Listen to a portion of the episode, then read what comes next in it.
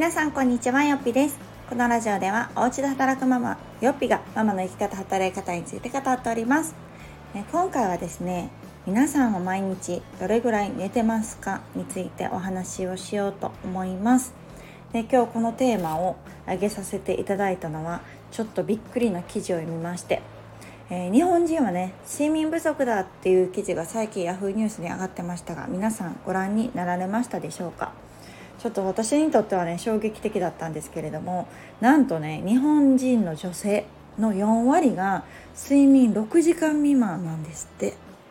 皆さんどうですか？私もそんなもんだよっていう方ももしかしたらいらっしゃるのかな？ちょっと私はこれが衝撃的だったんですけれども、えー、私はですねもともと結構睡眠が必要なタイプでで睡眠時間が短いと、まあ、いろんなパフォーマンスが悪くなるんですね。機嫌も悪くなるし。効率いろんなものの効率が良くなくなるなっていう自覚があるのであの今はすごく睡眠時間っていうのを優先した生活をしているんですけれども6時間未満が4割もいるってちょっとすごくないですか？皆さんそれで耐えれるのかしらってすごくびっくりしたんですけれどもなんか一応記事によりますとですね、えー、平均、まあ、世界ですよ。世界の平均の睡眠時間っていうのが8時間28分なんですって。どう思います？皆さん。いやいや寝すぎやろって思われる日本人の方がきっと多いんじゃないかなと思いますがえちなみに一番長いのは南アフリカで9時間13分なんですって。すごいね。6時間未満の日本人とはえらい違いって感じなんですけれども一応その専門家的に、えー、どれぐらいじゃ必要なのかっていうと、まあ、十分な睡眠時間っていうのは人によって異なるっていうのが一応大前提なんですけれども20代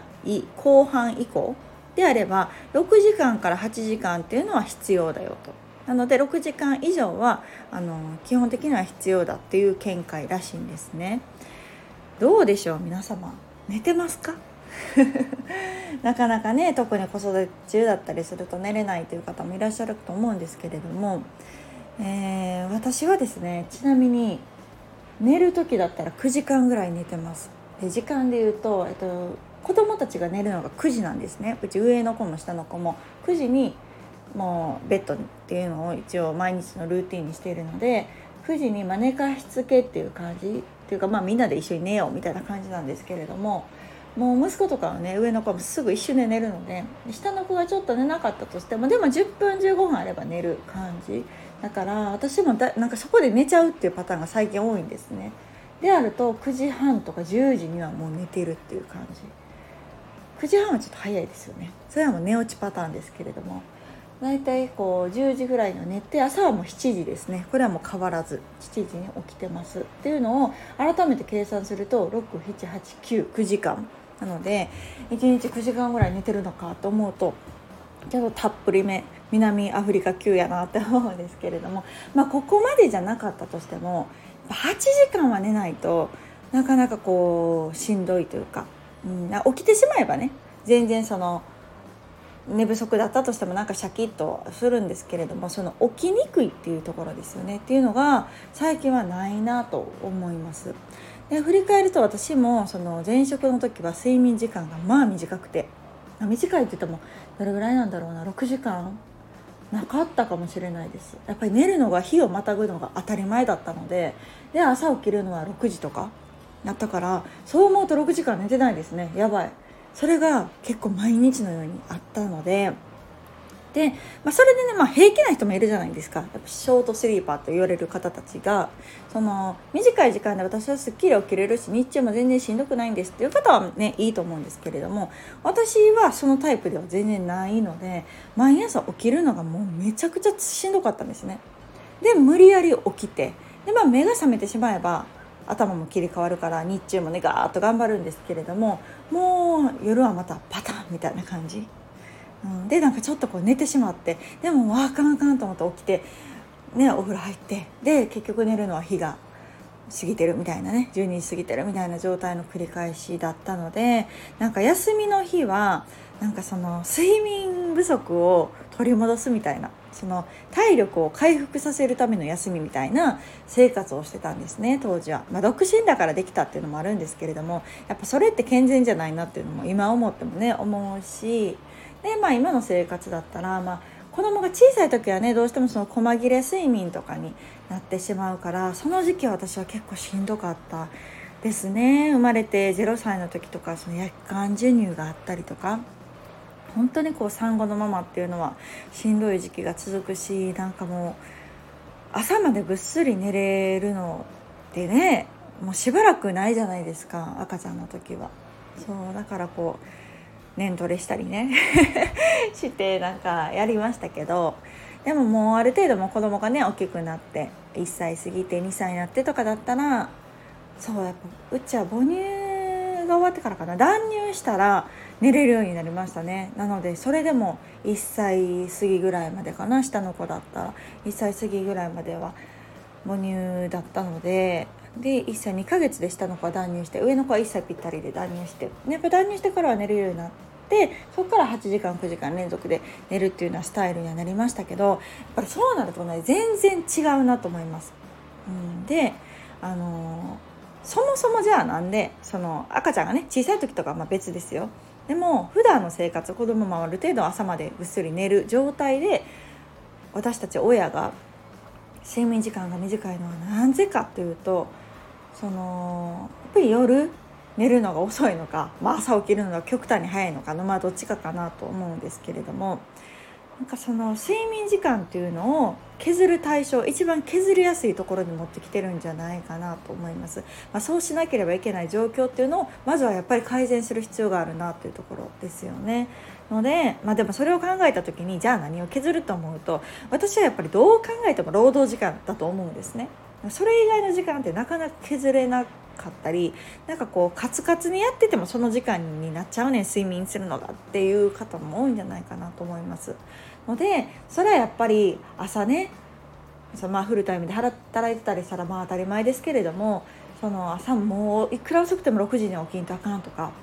ね、子供ねあの保育園から連れて帰ってきてそこからご飯してお風呂して寝かしつきしてそこからやっとちょっと自分の時間も楽しむとかなると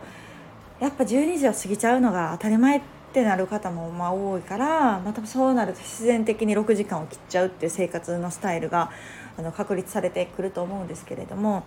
やっぱもう私もその前のね働き方を見直す時に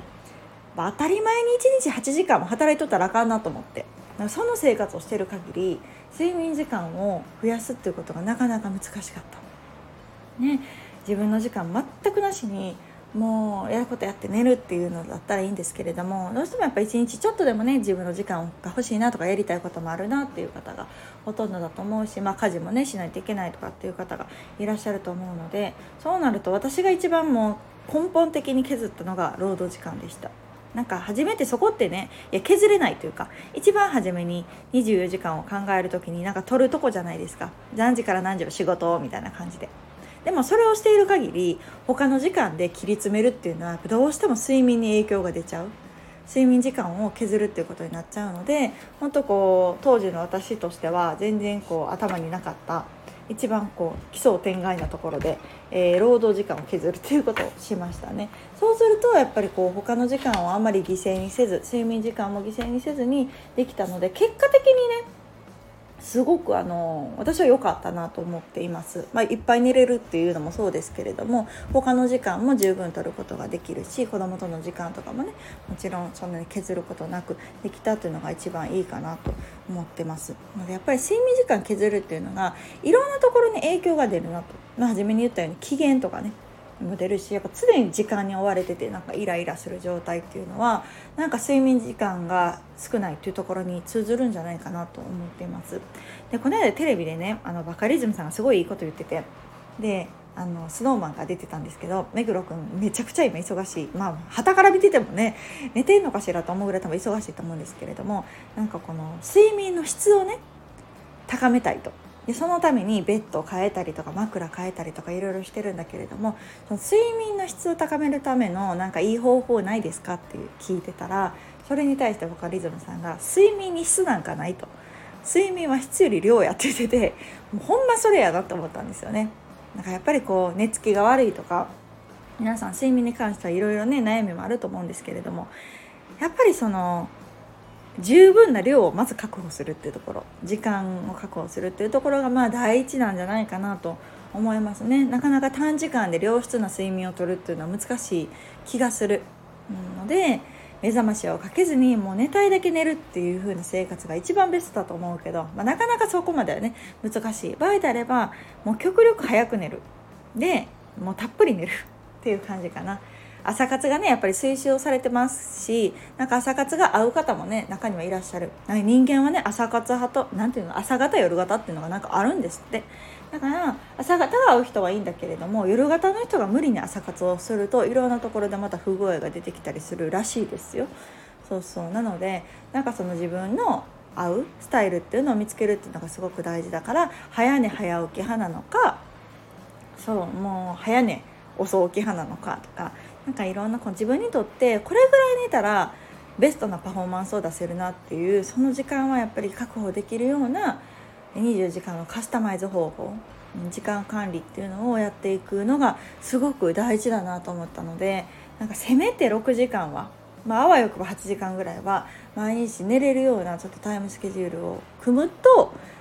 非常にこの人生の質が上がるというか暮らしの質がなんか上がってくるんじゃないかなというのを改めて感じたしちょっと